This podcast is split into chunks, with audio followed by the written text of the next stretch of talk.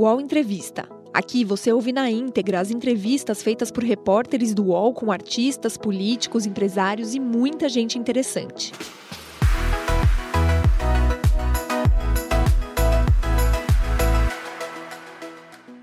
Bom dia, agora 10 horas e 4 minutos. Seja bem-vinda, seja bem-vindo ao nosso programa. Esse aqui é o UOL Entrevista. Todas as terças-feiras estamos por aqui para entrevistar autoridades, políticos, intelectuais, para discutir sobre o nosso país. Hoje vamos ouvir um governador do estado da Bahia.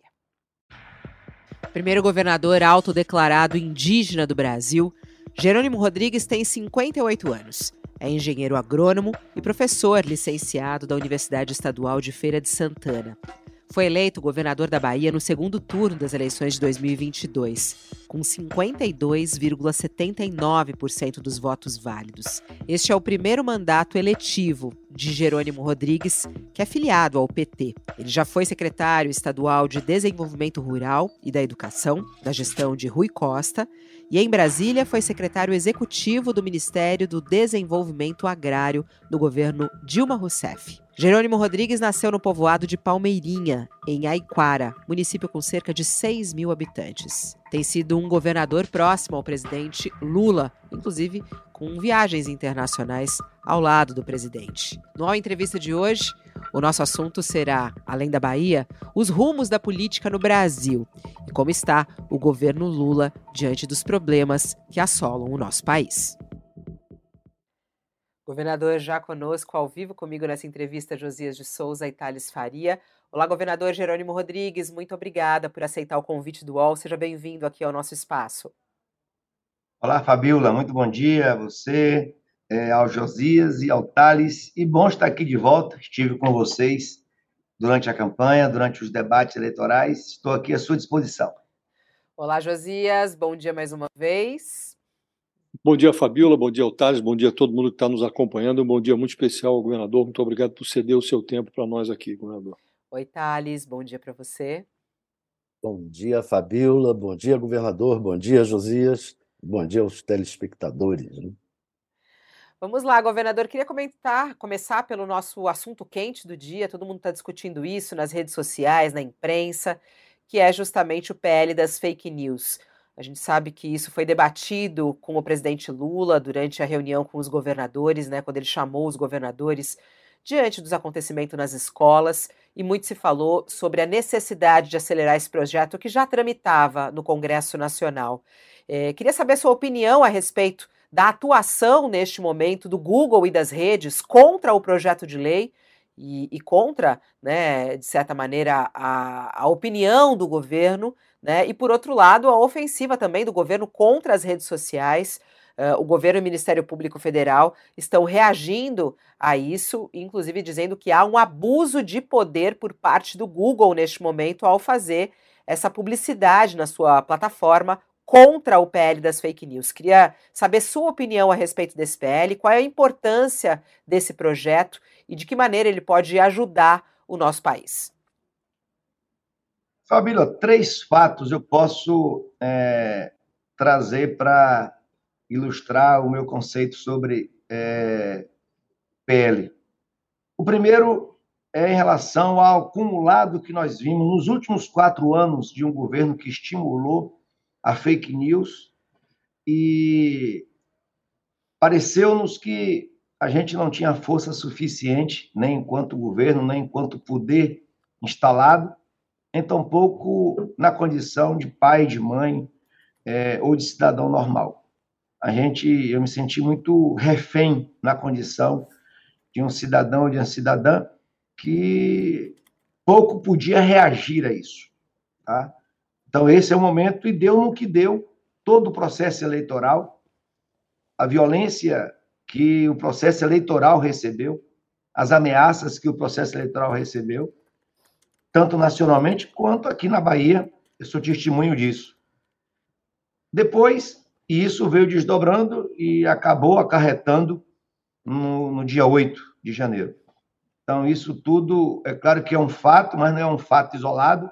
Houve um processo, houve uma construção e as redes sociais contribuíram com esse aspecto é, do, da dificuldade que nós encontramos em enfrentar as grandes redes sociais que se instalam nos nossos países. É claro que eu estou aqui fazendo a separação entre o trigo e o joio, pela importância que as redes sociais é, nos dá para fazer negócios, para tratar de saúde, enfim. Então, mas nesse aspecto de fake news, acho que é um momento mais que preciso, porque nós tivemos um outro episódio, que foi a violência contra a educação brasileira, as escolas, as universidades, e nós bem nem chegamos da China, chegamos entre o domingo e a segunda, e na terça o Lula já chamou uma reunião com os governadores, com os prefeitos, com os poderes, para tratarmos sobre isso. E nós acabamos perdendo um tempo em relação a isso, é claro. A minha avaliação é que acabou nos servindo para nos alertar sobre isso. Há um descontrole tanto dos poderes quanto das famílias. E um outro aspecto, um terceiro aspecto que eu queria trazer, é que na China eu pude é, vivenciar um controle. É claro que o formato de poder é outro, mas é, eu presenciei e eu senti na pele esse controle das redes sociais por conta do governo chinês, que estabelece regras e que cumpre as regras em relação ao uso das redes sociais. Então, é preciso... Não lhe parece, governador, que esse exemplo que o senhor traz é um mau exemplo, porque nós estamos falando da China, que é um, uma ditadura comunista, né? É, não, mas eu, eu falei justamente. Sem prejuízo. É, sem prejuízo que o Brasil se ah. mantenha, mantenha relações comerciais, mas é justamente o que a gente não quer aqui, né? A gente não quer um, um, um Estado totalitário que controle as redes, nós queremos é, um controle social das redes sociais, né? E parece que é, vai nessa linha, é o projeto de lei, Acho que a comparação com a China é infeliz, não? Não, não é infeliz. Eu, eu não, eu, eu, eu citei, se você pegar e se você ouviu como eu comecei a comparação, eu falei do modelo que existe na China, mas nem, nem um lado nem outro. Não dá para a gente não ter controle sobre isso. Bem, então, por favor, ontem, explique esse modelo que o senhor disse que viveu Ontem, com lá, meu filho, eu estava vivenciou. acompanhando o Google e vendo a forma como o Google trata um PL, e não vamos reagir a isso. É como se o país não tivesse um controle sobre isso. Então, não certo, dá mas na gente... China, na China, o que, que o senhor vivenciou? Que o senhor começou a falar que vivenciou, mas o senhor não disse o que, que de fato o senhor vivenciou. Tá. É, as redes sociais, é, as minhas redes sociais, eu não pude acessar é, de uma forma com a liberdade que a gente achava que deveria ter. Então, eu comecei dizendo isso. O modelo totalitário é um, é um outro extremo, mas eu não posso avaliar a China, a China que avalie o seu modelo. Eu só quis dizer que o Estado brasileiro precisa ter um controle sobre isso. Na medida em que uma ferramenta que nós entendemos que faz a economia girar, que pode fazer a cultura girar, se ela é utilizada de uma forma descontrolada, nós temos que regulamentar isso. Não é uma terra sem lei, é o que nós ouvimos muito bem. Portanto, o que eu quis dar o exemplo. É, realmente não foi feliz, né? Não, mas paciência. É verdade. Se eu não posso dar exemplos com as considerações que eu tenho aqui dar, eu não posso. É verdade. Não, eu acho que né? o senhor, o senhor pode dar o exemplo que o senhor quiser. O governador, eu claro, acho importante, num momento claro. como esse, a gente está falando, e é, é muito impressionante como. Mas não dá, é, ô, Fabiola, Fabiola, o Google vai direcionando. Não dá para gente, uhum. não dá pra gente tratar dessa forma. Uhum. Se os dois acompanharam a minha consideração inicial, e assim, eu, não dá para considerar uma relação com dois extremos. E me permita, na democracia jornalística, o governador poder dar um exemplo que puder fazer. Por Não, favor. O senhor tem toda a liberdade. Claro. O governador, claro eu, eu acho, eu acho muita, muito importante, por exemplo. Me parece gente... que o repórter, me parece que o Thales também não foi feliz na sua crítica. É, o, o, governador, eu acho muito importante nesse momento uh, que tem essa, essa disputa de discursos em relação ao que está acontecendo. Alguns dizem, tá vendo? Olha lá, o governo Lula já quer começar a controlar a, as redes sociais e estão querendo caminhar por esse caminho em relação à liberdade. O senhor, como governador do estado do, da Bahia, o senhor, como um integrante do PT, o senhor, como um grande aliado de Lula, como é que o senhor vê essa questão da regulamentação uh, das redes sociais? É uma questão de censura, como está dizendo a oposição, como dizem os bolsonaristas, que dizem que isso é uma censura? Fabíola, o conceito que eu tenho trazido é: era uma terra sem lei. E aconteceu o que aconteceu dentro das famílias, das escolas. Era uma terra sem lei, nós precisamos regulamentar.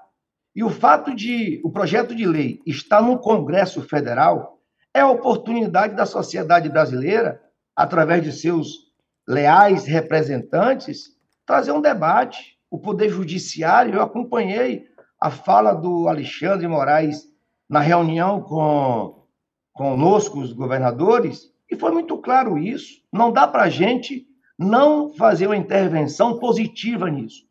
É uma intervenção de debate que redes sociais nós precisamos para um modelo de desenvolvimento nacional. Não, não se trata de outra forma. Não está sendo imposto as palavras do Flávio Dino, as palavras do presidente Lula, a todo tempo, é chamando a responsabilidade nossa para entendermos que tipo de redes sociais nós precisamos no país. Não dá para a gente ter o modelo que tínhamos é, no governo passado, no governo federal passado. Isso não dá. Esse, essa modelagem tem que ser construída de diversas mãos para entendermos que limites podem ser dados, mas também, ao mesmo tempo, reconhecendo que grau de democracia, de liberdade nós pregamos para o Estado brasileiro. Governador, é, mudando um pouquinho de assunto, é, vai ser também é, assunto no Congresso a CPMI é, dos atos praticados no 8 de janeiro, os atos terroristas praticados por bolsonaristas no dia 8 de janeiro. Mas o Arthur Lira está é, indicando, está tem trabalhado e tem defendido que o, um deputado da Bahia, o Arthur Maia, venha assumir a presidência da relatoria, a, a presidência da, da comissão. É, o Arthur Maia é ligado, parece que, ao, ao prefeito aí, o, o, ACM Neto. Como é que o senhor vê essa, o, a, o comando da CPI na mão de um oposicionista na Bahia? Olha, é, o, o fato do Congresso ter a liberdade para escolher os seus representantes é louvável. Realmente, você tem razão. O deputado em questão faz oposição, é ligado ao ex-prefeito, mas isso me parece que não é o motivo central. Nós precisaríamos ter, assim como em outros estados aconteceram também essas iniciativas. Eu espero, eu espero que é, esse momento pós-eleitoral, é natural também, eu entendo, que haja essa transição entre um governo Lula, que está chegando com um novo formato de encarar o debate em torno da democracia no campo e na cidade. Eu também estabeleço no nosso estado da Bahia que a gente é, tenha o desejo nosso, meu desejo, era que a gente pudesse chegar a uma espécie de, de pacto, de acordo, para vermos qual o melhor caminho para seguirmos, por exemplo, com relação tanto às atitudes dos movimentos sociais, de luta pela terra, por exemplo, ou de luta pela água, também como outro exemplo, mas também que a gente não permita que justiça seja feita com as próprias mãos. É, acho que a justiça, o segmento e o, a polícia militar, a polícia federal, a polícia civil tem o seu papel. Eu aguardo, eu espero é, que a gente possa é, encontrar naquela casa do Congresso o amadurecimento suficiente para que a saída seja de construção de um país democrático. Então, o senhor não vê problema em ser o Arthur Maia? Não, não dá para não dá para a gente ficar na condição de governador é, buscando interferir no poder legislativo nem do meu estado nem tampouco do Congresso Federal. Claro, desejo eu teria que fosse outro, mas é a escolha e o presidente é, Arthur Lira, é, junto com a, a base que compõem ali aquela casa escolherá. Eu não, eu não interferirei nessa, né, nesse processo. Eu quero contribuir para que, de fato, é, já que já estabeleceu-se o rito, que a gente possa ajudar para esclarecer e eu não vou tomar postura, ter um lado nas coisas, no, na minha posição, mas na minha condição de governador, eu quero me somar ao presidente Lula para estabelecer um, um país de, de paz e de emprego e de renda. O senhor acha que essa CPI pode fortalecer o governo ou pode é, prejudicar a agenda do governo? Olha, eu acho que é, tem riscos, porque normalmente uma, uma CPI, uma CPMI, quando a, quando a oposição constrói ou quando a situação constrói, a intenção é que a CPI, a CPMI, ela possa trazer elementos para melhorar a situação. É, pode, posso dar um outro exemplo. É, a CPI da Covid no Senado. Ajudou bastante, revelou, chegou a um ponto de estressamento, de puxa-estica, natural da política e dessa casa, dessas duas casas. Mas eu vou trabalhar junto com o governo Lula para que a gente possa ter frutos positivos. Governador, além dessa CPI mista do, do golpe ali, do 8 de janeiro, outras tantas CPIs lá no, no Congresso, outras três. Uma delas é a CPI do MST, que o, o governo parece dormiu no ponto.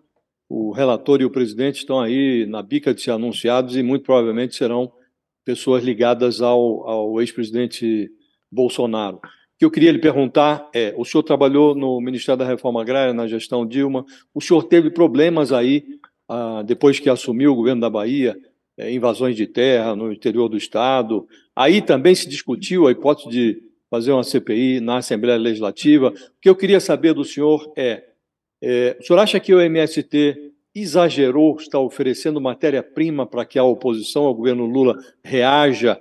Acha que esta CPI do, do MST é, no Congresso pode dar problema para o governo? Olha, aqui na Bahia, é, Josias, chegou-se a, a encaminhar um processo, mas o jurídico da Assembleia entendeu que não tinha motivação suficiente, é, chegou até aqui, inclusive no estado da Bahia, uma, uma sessão, uma sessão especial tanto do MST em um dia, depois os empresários rurais, o agronegócio também se reuniu em outra data, e a gente mediando, tentando encontrar uma saída. Posso ser claro sobre isso. Eu acho que nas viagens que nós fizemos agora, nos Emirados Árabes, na, na, na Europa, nós passamos pela Europa, chegamos a conversar com o embaixador, depois na China e outras agendas que nós temos recebido aqui no governo do Estado, a tentativa de trazer empreendimentos, fortalecer é, os negócios rurais. Então, se a gente busca, eu também tenho que oferecer uma segurança jurídica de quem vai investir.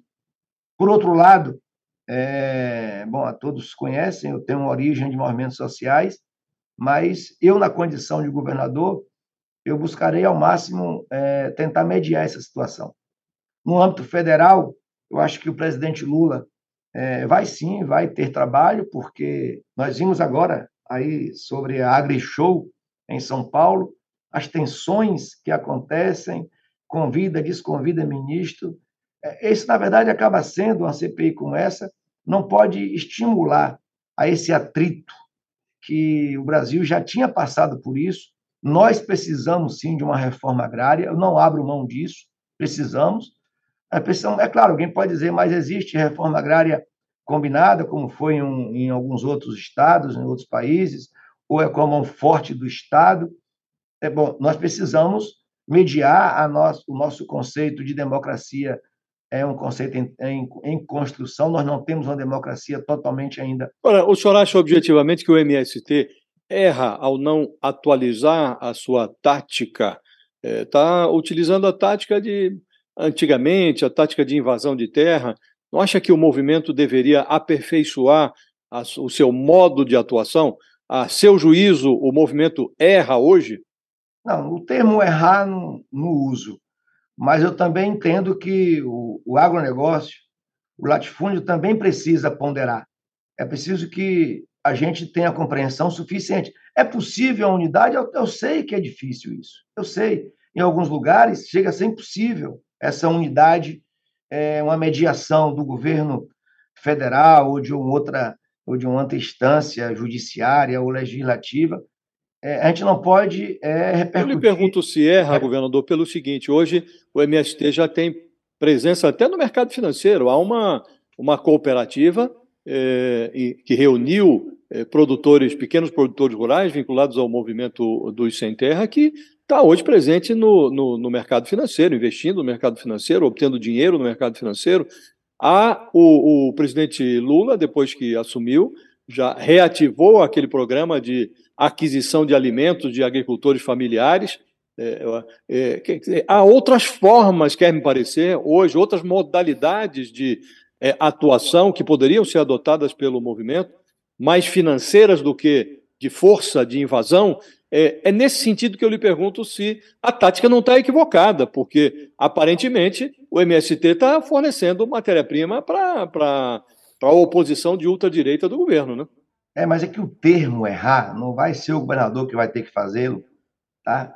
O julgamento de um erro, um possível erro do movimento sem terra ou do movimento latifundiário, não cabe um governador julgar, e não é a mim. O meu papel enquanto um governador eleito com apoio de segmentos do setor agronegócio e do setor do movimento sem terra, eu vou buscar mediar, eu vou tentar construir a paz no meu estado. É difícil? É. Eu estarei daqui a sexta-feira agora, eu vou estar em uma grande feira em Cocos, já na divisa com o estado de Goiás, em uma exposição do agronegócio. Estarei lá dividindo, levando investimentos. Então, o termo erro não, não cabe a mim. Eu prefiro entender que o que eu puder mediar na condição de governador, eu farei. Aliás, me pergunta, só para. Só, Fabiola, me permita uma, sobre esse tema. É, o, o, Ricardo Salles, que é o ex-ministro do Meio Ambiente do governo Bolsonaro, que deve assumir a posição de relator dessa CPI do MST, ele já está falando em, em fazer uma. incluir nessa investigação o relacionamento entre os governos é, é, que têm a presença, que são governados, aí os estados governados por é, governadores aliados do, do governo federal, o relacionamento deles com o movimento dos sem terra, insinuando que pode haver uma relação financeira entre governos estaduais petistas ou aliados do governo e o movimento. É, esse risco o senhor corre ou o senhor não tem receio desse tipo de apuração? É bom lembrar que o, o ex-ministro é aquele que falou achando que estava desligado o microfone para abrir a porteira. Imagine a moral e a referência que um cidadão desse tem para construir uma CPI que tem que ter a maturidade suficiente dos, dos mandatos.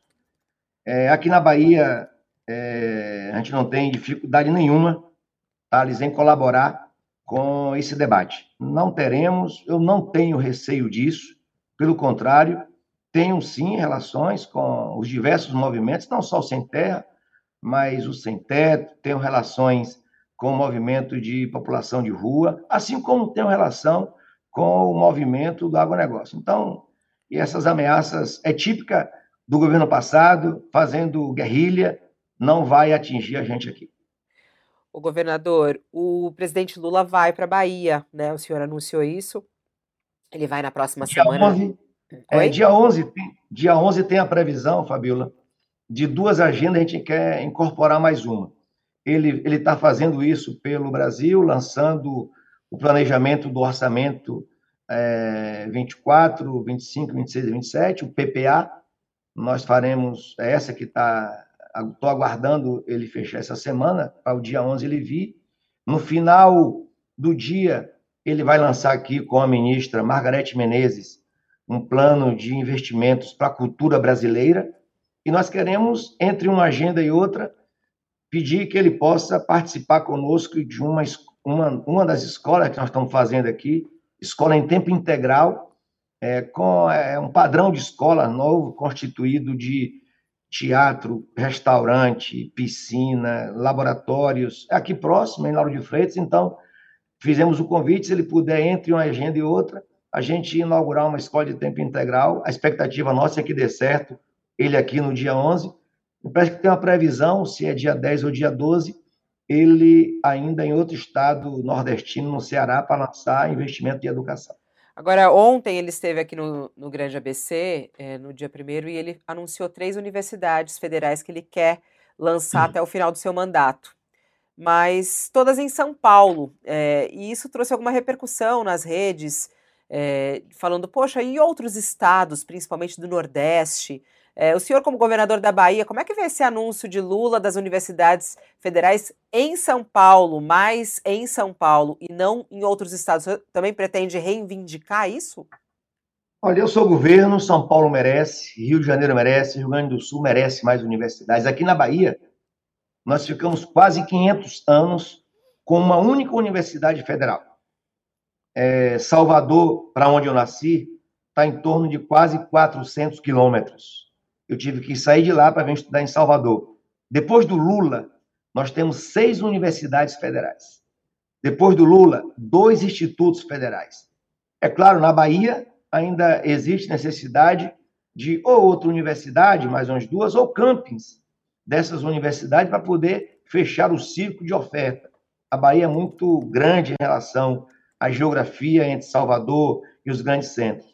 É claro, nós vamos ter que parabenizar Lula por mais universidades no Brasil. Eu tenho certeza que ele vai continuar fazendo isso no Brasil inteiro. Vamos aguardar aqui no, na Bahia, no Nordeste, no Norte. Senhor, o senhor não ficou enciumado? Não ficou enciumado, governador? Pelo, pelo contrário, pelo contrário. É, o Brasil precisa de perder esse ciúme é, do uma vez ou outra tem algumas ameaças do povo não é o povo todo, mas um ou outro do Rio Grande do Sul, que fizeram alguns comentários infelizes. É, a gente tem muito para trabalhar e oferecer, tanto a Bahia quanto ao Nordeste, ao Norte, ao Centro-Sul. Nós vamos trabalhar junto, é o Brasil é um só.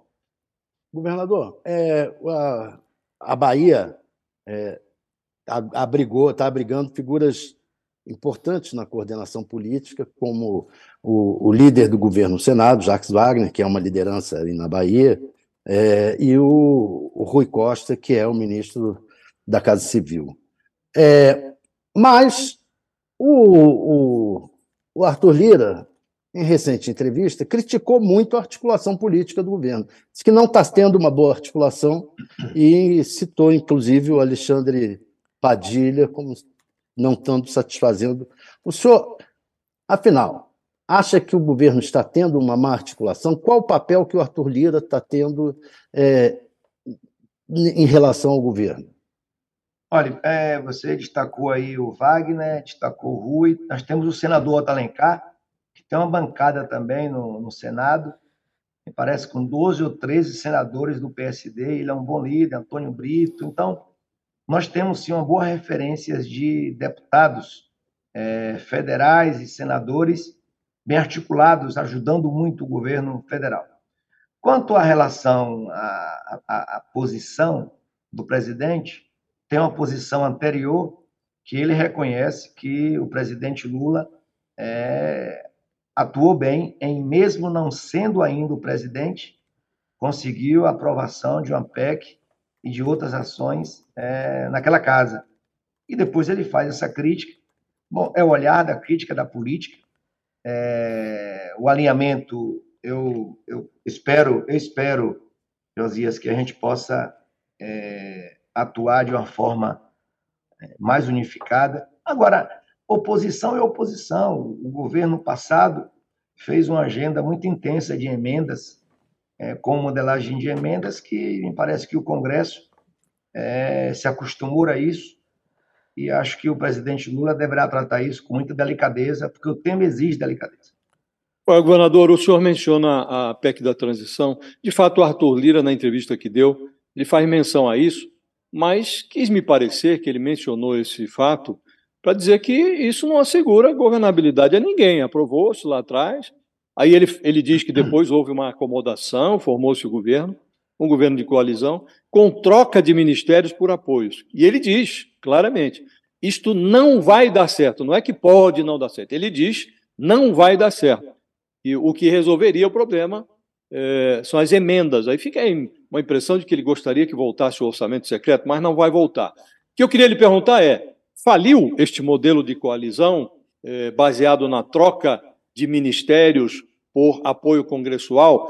Esse modelo ele é replicado eh, da mesma forma no, no, no, Estado, no Estado como o vosso? O senhor precisa entregar secretarias eh, aos, aos partidos? Também aí isto não está funcionando? Funciona mais a distribuição das emendas? Como é que o senhor enxerga esse problema tão complexo? Olha, esse modelo, ao meu ver, ele é um modelo falido desde o seu início. As emendas secretas não ajudam, pelo menos assim, a gente construir uma transparência de orçamento, a um direcionamento do desenvolvimento. Por muito tempo, é, as emendas elas não ocupam o lugar de chegar aos estados e aos municípios com um direcionamento correto daqueles projetos mais estratégicos possíveis. E quando ele é secreto, piora a situação. Então, ao meu ver, é um modelo que não serve ao desenvolvimento nacional na sua plenitude. Tá? É, em relação a esse modelo nos estados, você me pergunta em relação à Bahia, nós tratamos de dialogar com os partidos políticos é, a reforma administrativa. É claro que a gente escutou na caminhada nossa, na política nossa, tivemos parceiros, por exemplo, como o PSD, é, o PSB de bola. É, então, os partidos acabam fazendo parte, no meu caso aqui, de um conselho político. Então, é fundamental, da mesma forma que a gente constrói Agora, só no Conselho, não vai para a Secretaria? E quanto àquele, à afirmação do, do Arthur Lira, eu queria muito ouvi-lo sobre isso, de que a, a impressão dele de que esse modelo de coalizão, que troca ministério por apoio no Congresso, não deu certo, não vai dar certo. Olha, é, esse modelo é, de relação entre governo e partido sempre aconteceu, uns mais, em alguns governos menos, uns mais intensos, um configurando com mais um papel de alguns partidos que oferecem quadros técnicos, outros nem sempre. Isso não é só em Brasília, em todos os estados e municípios, acaba tendo isso com maior ou menor frequência. É, portanto, eu acho é uma posição de um parlamentar de peso, presidente é, do Congresso, e naturalmente ele tem os motivos para argumentar isso. Eu só acho que o ministro Padilha é, foi muito bem escolhida pelo seu, pela sua experiência, pela sua forma de fazer. Ali tem um núcleo político, tanto com o Congresso, ali o Senado e o Congresso, quanto o próprio presidente Lula. O Lula cuida das coisas, ele acompanha os fatos. Eu acredito e espero que é, a gente possa demonstrar com o governo Lula que a posição do Lula está correta. O senhor falou aí. O senhor, o, senhor tem nascer, o senhor tem certeza que nasceu na Bahia, governador? O senhor está parecendo mais mineiro, acomodando tudo. Não critica o Arthur Lira. Eu acho que o senhor tem um pezinho em Minas Gerais. Olha, eu, eu, eu, a Bahia ajudou o Lula a se eleger, todo mundo sabe. Nosso papel agora é ajudar o Lula a governar. É, nós estamos saindo de uma transição, de um casamento entre o governo federal e a população brasileira um casamento de desquite, de separação. É, portanto, a gente, eu não vou animar qualquer processo que não seja o de fortalecer o presidente Lula. É, nós temos 33 milhões de pessoas que acordam de manhã e não tem um pedaço de pão com café com leite. Isso não o é senhor, brincadeira. Esse falou... é o que motiva a gente poder se juntar. Agora, na política, o presidente Lula tem toda a maturidade suficiente para a gente poder reverter isso e vai fazer. O senhor falou da, da participação da Bahia na, na articulação política federal, governo, da, do, citou Jacques Wagner, Otto Alencar, Rui Costa, etc. e tal, os deputados, senadores. É, vai vir aí uma questão fundamental para o governo federal e para as contas públicas, que é a reforma tributária. Qual é a posição do governo da Bahia em relação ao projeto que está no Congresso?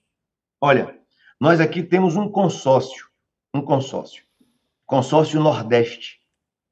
Esse consórcio está pactuando, não é para jogar contra outros estados da federação, não é. Nós vamos ter uma postura unificada com relação é, às mudanças que forem acontecer de estímulo ao desenvolvimento do Nordeste. Nós, em outros momentos, tivemos compensações. Por exemplo, criou-se Sudene, Banco do Nordeste, como sendo uma, uma política, mas muito mais compensatória em alguns momentos do que aquilo que nós tínhamos direitos é, de fundo constitucionais. Então, a posição nossa é, é uma posição, Thales, de compreensão de que nós do Norte, nós do Nordeste, nós precisamos sim, da mesma forma que vocês me perguntaram, e as universidades lá, nós vamos ter que puxar a nossa. Tá? Nós vamos ter que botar na mesa do Lula quais são as condições. Nós fizemos uma reunião é, este final de semana, mas teremos uma agora, nessa próxima semana, para a gente definir qual vai ser a estratégia nossa em relação ao que foi enviado e a nossa postura. O governador queria falar um pouquinho sobre as chuvas é, e as soluções é, para os problemas que a chuva acaba trazendo, né? Porque o problema não é a chuva, e sim a nossa incapacidade de lidar com ela. No sul e extremo sul da Bahia há inúmeros problemas. A gente teve recentemente, inclusive, é, muitos bairros inundados, aldeias indígenas que ficaram isoladas. Teve uma pessoa que morreu pelo menos 5.100 eh, pessoas fora de casa, hum. lá no, numa região que tem mais ou menos uns 24 municípios atingidos, principalmente no sul e extremo sul da Bahia. Estou falando da, das regiões ali de Santa Cruz de Calabria, Ilhéus, Belmonte, Porto Seguro, entre outras. Queria saber qual é a solução definitiva para essas situações? Como que está o sul da Bahia neste momento? Olha, Fabiola, é, nós temos duas situações. Uma esse exemplo de Santa Cruz Cabralha. Anteontem aconteceu aqui em Licínio de Almeida. Chuvas torrenciais de em duas horas, três horas, chover 200, 300 milímetros. Anteontem, em Licínio de Almeida, foi chuva, de granizo e vento, é, que foge a qualquer controle de infraestrutura. Tá? Essa semana aqui na região metropolitana, litoral norte, Alagoinhas, Ilhéus, Belmonte, Porto Seguro. Então, existe o fato da quantidade da pluviosidade, mas, em compensação, nós também temos em alguns lugares, como foi o caso de Tabuna, é, de casas construídas à margens dentro do rio, praticamente no leito do rio. É um modelo é, ultrapassado de não se planejar a construção de bairros, de equipamentos, Portanto, nós temos os dois fatores. Um é a quantidade de chuva que cai de uma única vez. É, São Francisco do Conde, aqui é uma região é, de petróleo, região do Recôncavo. Esse final de semana choveu bastante, 30 famílias desabrigadas, os rios, os córregos é, entupidos. Então, é, existe um problema que é climatológico e tem um exercício para nós fazermos é, de drenagem da cidade, de realocação de conjuntos habitacionais. Portanto, existem ações de duas naturezas. Um desca é descaso, uma... é descaso de governos anteriores, governador, porque assim são coisas que se arrastam uh, por muitos anos, né? E há muito tempo, quer dizer, é, por que a gente não consegue solucionar esses casos, governador? Não é frustrante?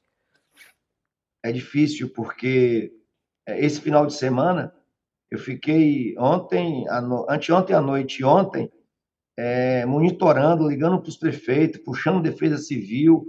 Às vezes a gente se sente com a incapacidade em relação a algumas ações, é, limpeza de canais, por exemplo, e nesse caso de São Francisco do Conde, é, fica à margem do mar, então a maré estava alta e acaba, junta tudo isso.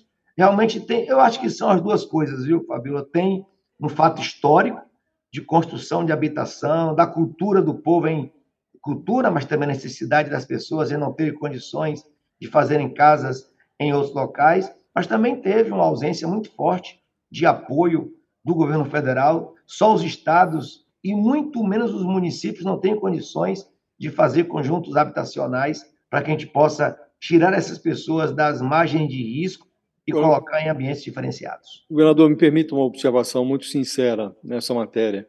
É, às vezes a gente nós costumamos chamar isso de desastre natural, mas gradativamente isso vai ganhando áreas de desastre estatal, porque é, o senhor me, é, faz uma abordagem, que é uma abordagem correta, mas convencional. Né?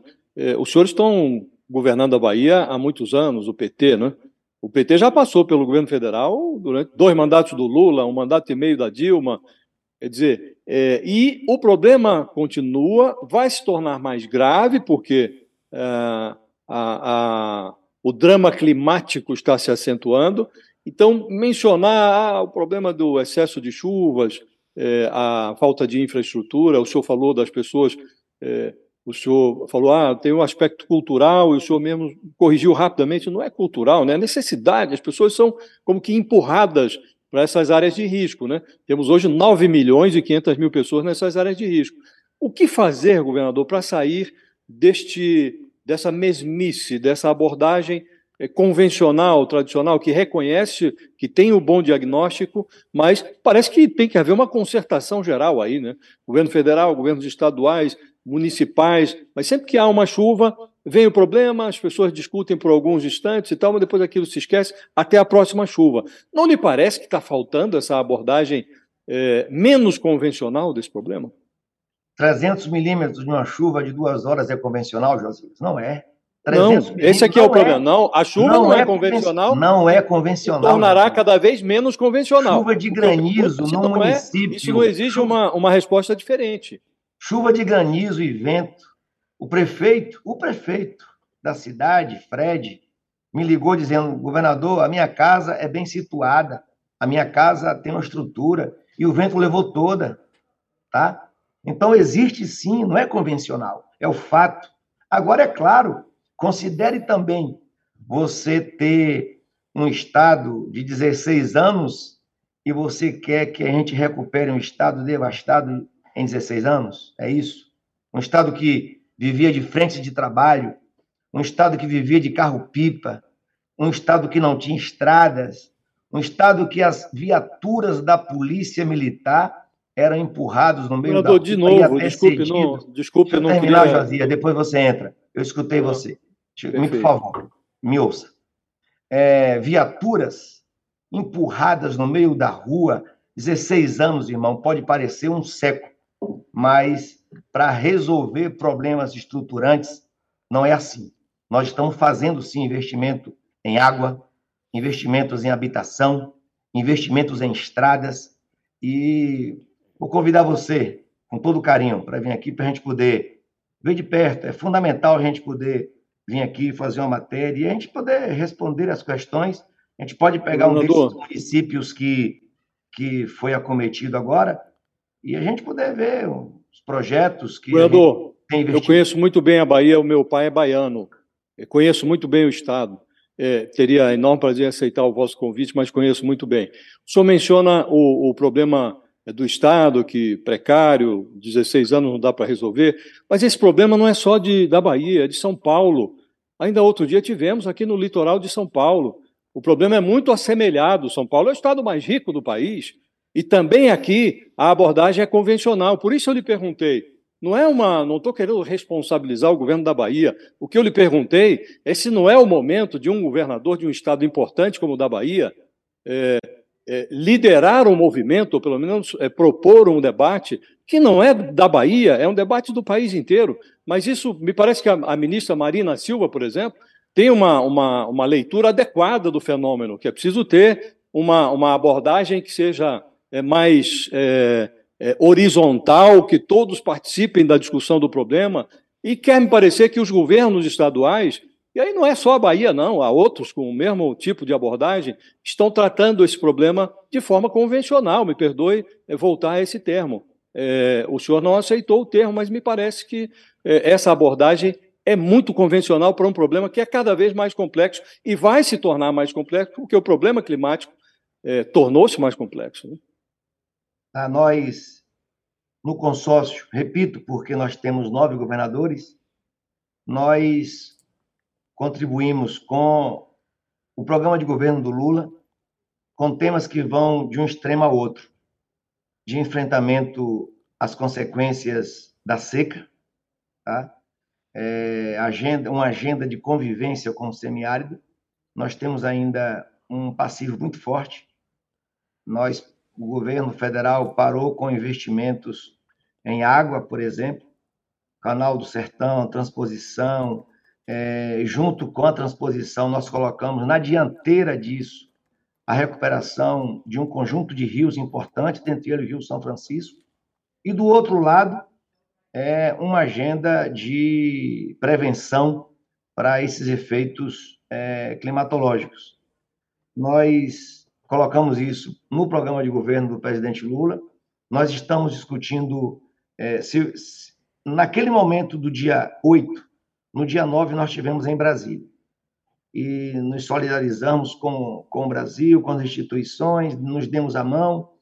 E logo na sequência, dali Lula disse: Nós vamos esperar dos governadores, tanto dos consórcios quanto dos governadores, projetos estratégicos e estruturantes.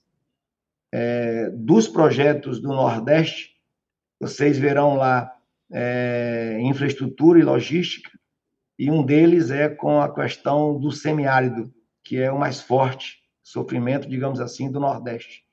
E nós precisamos adequar agora as agendas, Josias, para que a gente possa também é, tensionar para capitanear uma agenda de municípios, de Estado e de União com relação a essa pauta das chuvas. Acho que isso cabe sim um investimento e um olhar nosso especial. O UOL Entrevista volta já.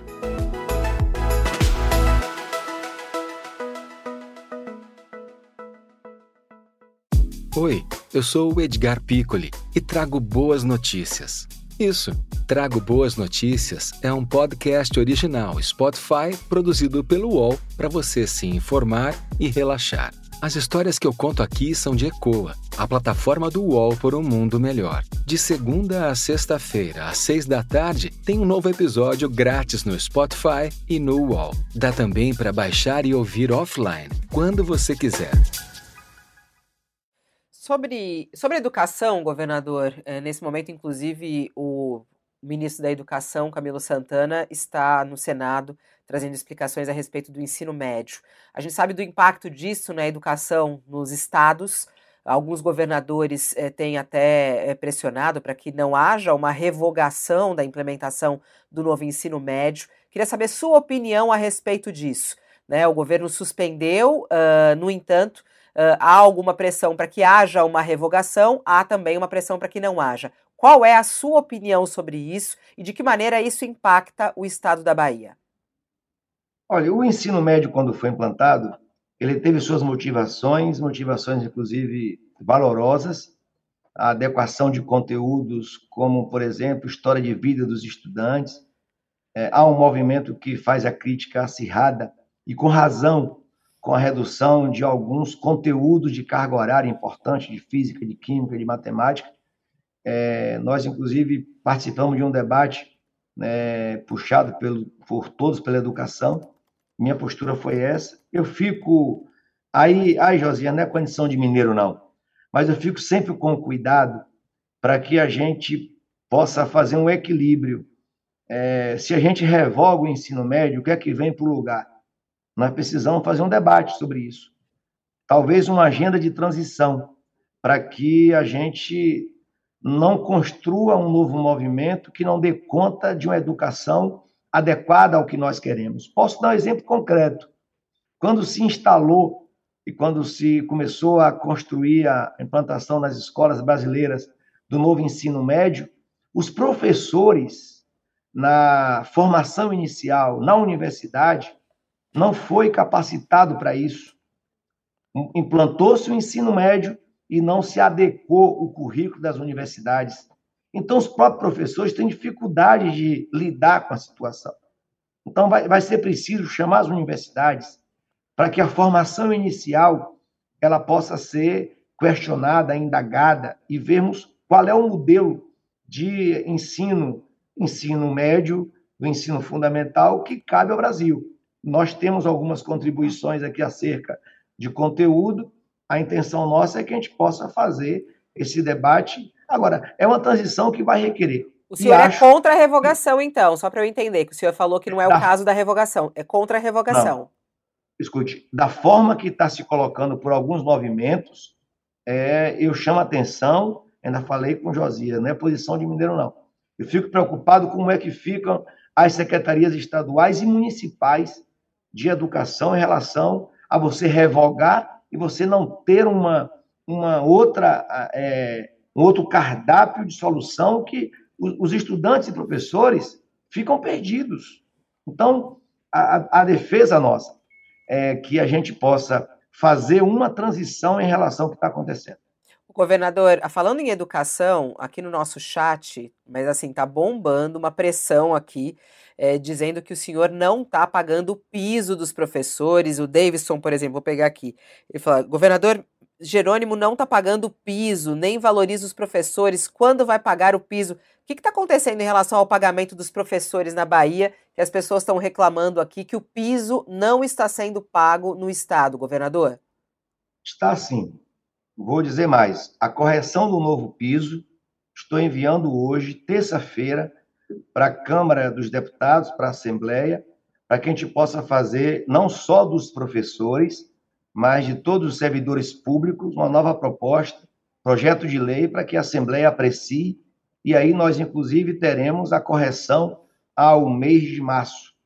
É, mas a Bahia não vai deixar de, de pagar o piso. Posso dar um exemplo também dessa situação, Fabíola, é que eu sou professor, eu sou professor, sou professor da Universidade Estadual de Feira de Santana, e sei o quanto é importante a Bahia ter eleito um professor como governador, eu não vou abrir mão desse lugar de quem precisa. Eu fui secretário de Educação, eu sou professor, eu sou pai de, de um filho, então eu não vou abrir mão de que o projeto de lei possa dialogar com o piso dos professores.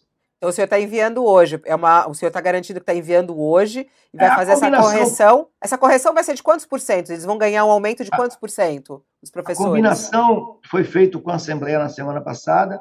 Nós apresentamos isso à minha bancada estadual e eles pediram para fazer alguns ajustes. Nós vamos ter um, uma, um aumento linear de 4% e, de acordo com as categorias, a gente consegue chegar a ter 10%. Qual é o piso dos professores no estado, governador? Do. Me permita, me recorde aí. Com esse aumento. Me dê um minutinho, Fabinho, enquanto eu só atualizo para dar o valor exato. Te Porque era o piso, o, o, piso nacional dos professores, né, é, que foi definido pelo governo federal, foi de 4.420. Né? Tá, eu te é, digo já já, já peguei só para consultar para dar o valor E exato. o que eles estão dizendo aqui é que o governo da Bahia não, não, não, não é, faz o que o governo federal é, determinou. Quer dizer, é, o senhor está dizendo que vai fazer isso, hoje vai enviar isso Fabiola, à Assembleia, é isso? Fabiola, olha, é lei, então a gente não vai desobedecer. A gente, não sei quem está falando aí, mas é lei, não vou desobedecer a lei, eu sou professor, não vou desobedecer. Mas a gente está em postura. maio já, e já está desobedecendo alguns meses, né, governador? Já falei. Fabiola, é, o que, é que eu acabei de dizer? Está indo hoje para a Assembleia com efeito retroativo para março. Por que esse atraso, governador? Abila, eu tive que fazer contas com a Fazenda.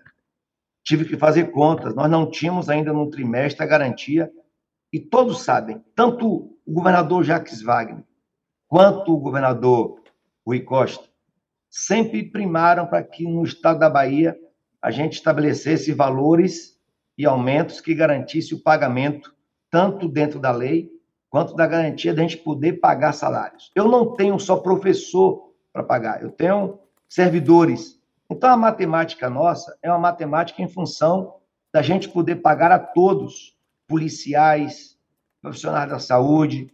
Estou afirmando que vai ser retroativo. Isso, inclusive, foi dialogado com o Sindicato dos Professores Licenciados do Estado da Bahia, a APLB. E descobriu aí qual é o piso, governador? Te falaram qual é? Não? Para a gente saber? Já, já falaram? Um... Oi? Eu pedi a você um minuto, foram buscar aqui.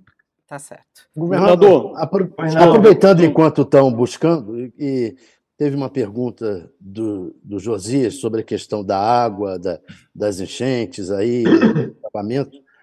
É, eu, eu, eu acho que faltou uma coisa. Qual é a solução definitiva para isso? É, qual é a solução definitiva que pode ser tomada e que deve ser tomada? Olha, em relação a moradias, é, Thales, é, nós temos que fazer um investimento, novamente, repito, pactuado, federal, municipal e estadual, para que a gente possa retirar essas famílias desses lugares com risco. Tá? Então, onde passa, é, recentemente, no meu município, em Jequié, a barragem que controla as águas da Chesf é, descontrolou, não informou a comunidade. E o senhor já sabe qual é o montante desse investimento? Não, nós não temos isso. Para a solução definitiva? Na Bahia nós não temos, nós não temos. É que nós temos é, situações de rios que cortam cidades, como é natural as pessoas se instalarem à margem dos rios. Então, você tem um rio São Francisco que corta quase que o, de uma ponta a outra. Temos rios baianos que também estabelece esse padrão. E tem rios que estão dentro do, de, de um município que realmente nós não temos. Esse estudo nós não temos. O governador, o senhor falava aí a respeito do problema dos professores e da necessidade de compatibilizar eh, a receita com a necessidade de pagar os, os salários. Está agora o ministro Fernando Haddad, do seu partido, eh, às voltas com o tal arcabouço fiscal, a nova regra para estabelecer eh, um controle dos gastos Vou esperar só, o senhor. O, o Josinho me perdoe aqui. Por favor. É, o piso atual está 3,850 e com essa modificação vai para 4,420, é o piso. Tá ok? Muito bem. Eu ia lhe perguntando, então, não, sem problemas, governador, o senhor teve que compatibilizar aí o seu caixa com a necessidade de pagar esse piso aos professores e está agora o, o ministro Fernando Haddad também tentando compatibilizar é, a necessidade do governo de investir, inclusive na área social, com a, é, o imperativo da responsabilidade fiscal.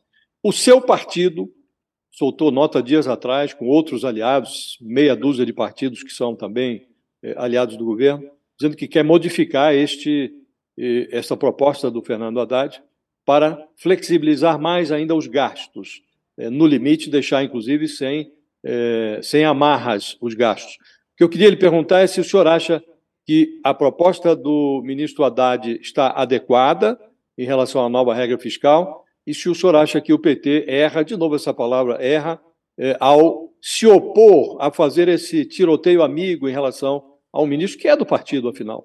Tá. É, quem é gestor, quem é governador, nós já colocamos, Josias, é, ao próprio Lula, tá? conversamos com o ministro Rui Costa, é, sobre essa questão de uma definição nacional de um piso sem diálogo com os estados e municípios. É estabelecido um valor é, sem se analisar ou sem dar as condições reais para que municípios e estados possam averiguar as condições de pagamento. Então, é, é claro, alguém pode dizer assim, mas o senhor é contra que se estabeleça um valor nacional de um piso, das condições, é, sem, mas não dá para a gente desrespeitar, sabe, aquela situação de você ter que é, fritar o porco com a própria banha, né? De, tem um ditado assim. A gente não pode, e não estou aqui tratando de desrespeito aos salários de profissionais de qualquer área, mas os estados e, alguns municípios ficam realmente refém de uma decisão nacional sem uma averiguação da real condição de um pagamento. Então, você acaba endividando, elevando o percentual de capacidade de, de investimento em pessoal, ultrapassando os limites constitucionais.